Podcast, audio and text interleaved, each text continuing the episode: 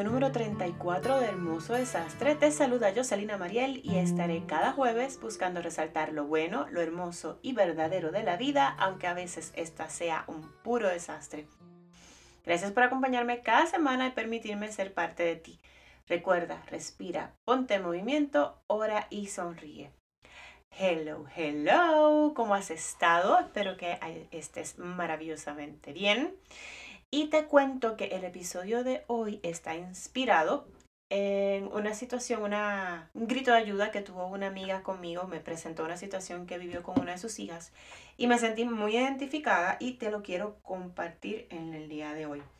Ella me escribe hace dos semanas contándome que tiene una situación con una de sus chiquitas. Este, para que entiendas un poco el, el trasfondo, perdón, ella tiene tres hijos, eh, dos niñas, eh, la mayor, si mal no recuerdo, tiene siete o seis, años, la segunda tiene cuatro y el chiquito tiene un año.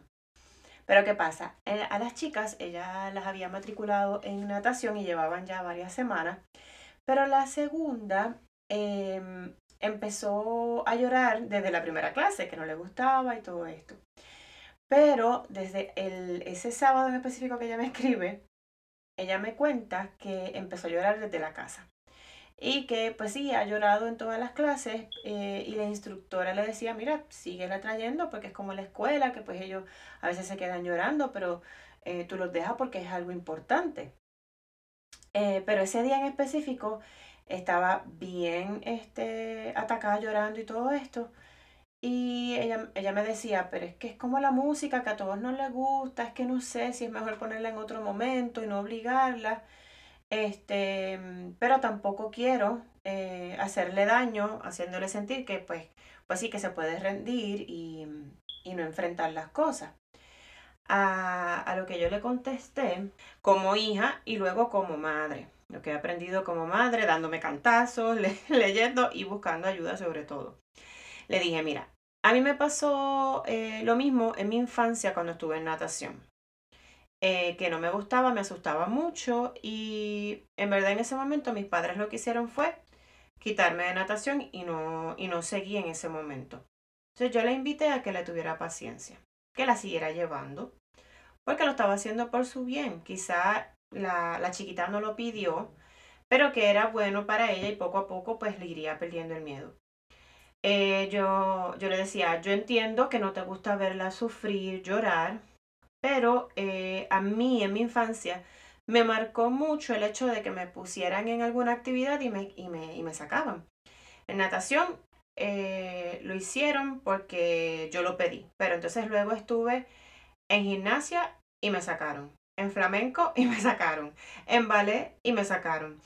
Eh, en dibujo me sacaron, pero yo creo que ahí también lo pedí yo. Eh, pero en las, demás a mí la gimnasia me encantaba. Y mi, mi mamá porque me veía brincando encima de la cama y tenía miedo de que me rajara la cabeza pues me sacó. Pero me sacó por una razón que no era muy válida entiendo yo porque eso es cuestión de, hablar pero ya eso es otro tema.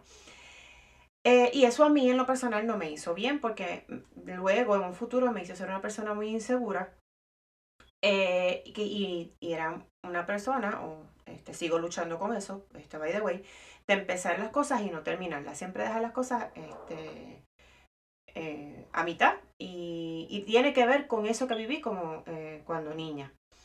Que si ella veía que pues era ya algo extremo, que ya no podía con la situación, pues que no la llevara más. Pero muchas veces los llantos de los niños, en vez de incomodarlos a ellos, más nos incomodan a nosotros. Es la verdad.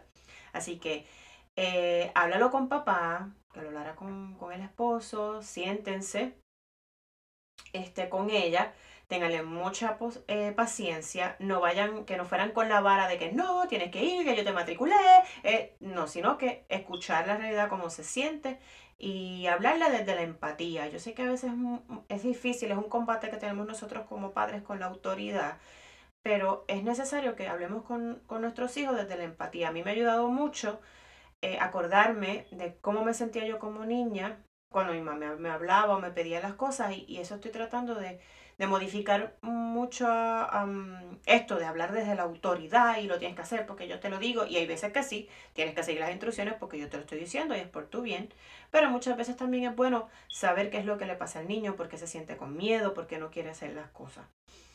Eh, y pues yo le dije, hablen con ella, eh, diciéndole que pues sí, que entendían que, que, sintiera temor, pero que estas clases eran por su bien, que haciendo un paréntesis, yo entiendo que la natación debería ser algo que todo el mundo tomara porque le puede salvar la vida en un momento dado, o sea, que estemos en, en, una piscina o en la playa o en algún lado que necesite aprender, eh, saber nadar, le puede salvar la vida.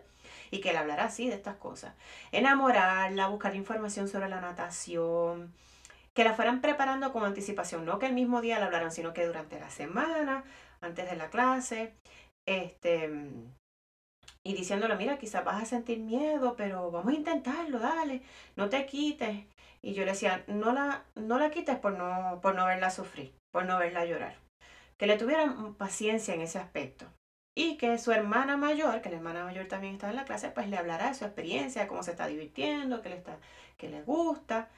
Eh, pero sin compararla, sin compararla con su hermana. No la compararán porque pues aunque muchas veces hacemos em, las mismas cosas, pues todos somos diferentes, no todos reaccionamos de la misma manera. Eh, y la semana pasada, pues me envía una foto de la chiquita dejándome saber que estaba en su clase, que estaba bien contenta, que le ayudó mucho a hablar de eso y sobre todo le ayudó a transmitirle la fe en el sentido de decirle que cuando sentimos miedo, pues este, acudir a nuestro, a nuestro Dios, a nuestro Padre Creador, em, que nos ayudara a hacer las cosas, aunque nos causen miedo, sino a seguir intentándolo.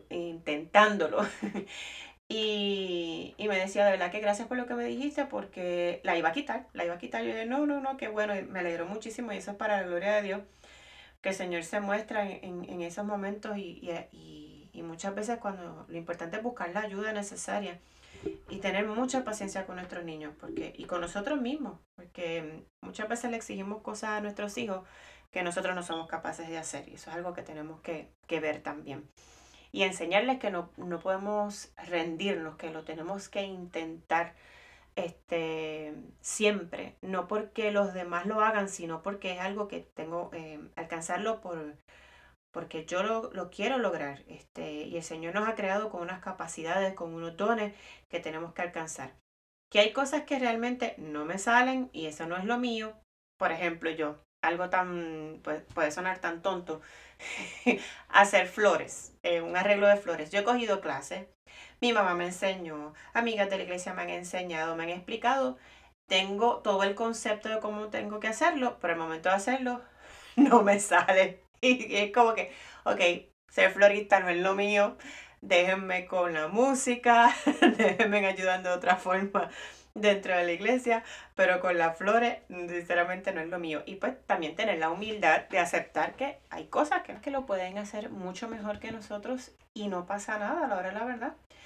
Así que te dejo con esta pregunta del libro La imitación de Cristo de Tomás de Kempis que dice, ¿Quién tiene mayor combate que el que se esfuerza a vencerse a sí mismo? Con esa pregunta y te recuerdo que cada jueves estaré compartiendo un nuevo episodio. Si hay algún tema que quieras que comparta o tienes alguna pregunta, puedes escribirme a hermosodesastrepr.gmail.com Si te gustó este episodio, por favor compártelo en tus redes sociales Déjame tu reseña en iTunes y sígueme en tu plataforma favorita para escuchar podcast. Gracias por tu atención y estar del otro lado. No olvides vivir con amor, paciencia y confianza. Hasta el jueves. Bendiciones.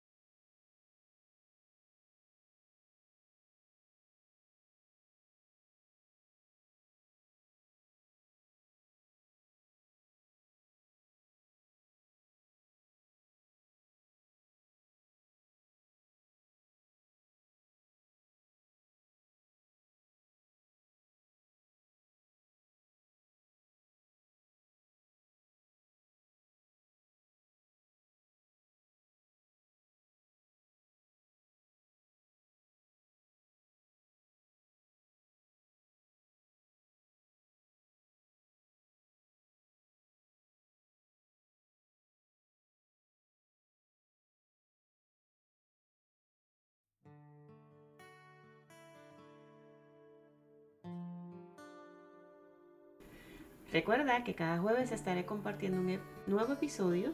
Si hay algún tema que quieras que comparta o tienes alguna pregunta, puedes escribirme a hermosodesastrepr.gmail.com. Si te gustó este episodio, por favor compártelo en tus redes sociales, déjame tu reseña en iTunes y sígueme en tu plataforma favorita para escuchar podcasts. Gracias por tu atención y estar del otro lado. No olvides vivir con amor, paciencia y confianza. Hasta el jueves. Bendiciones.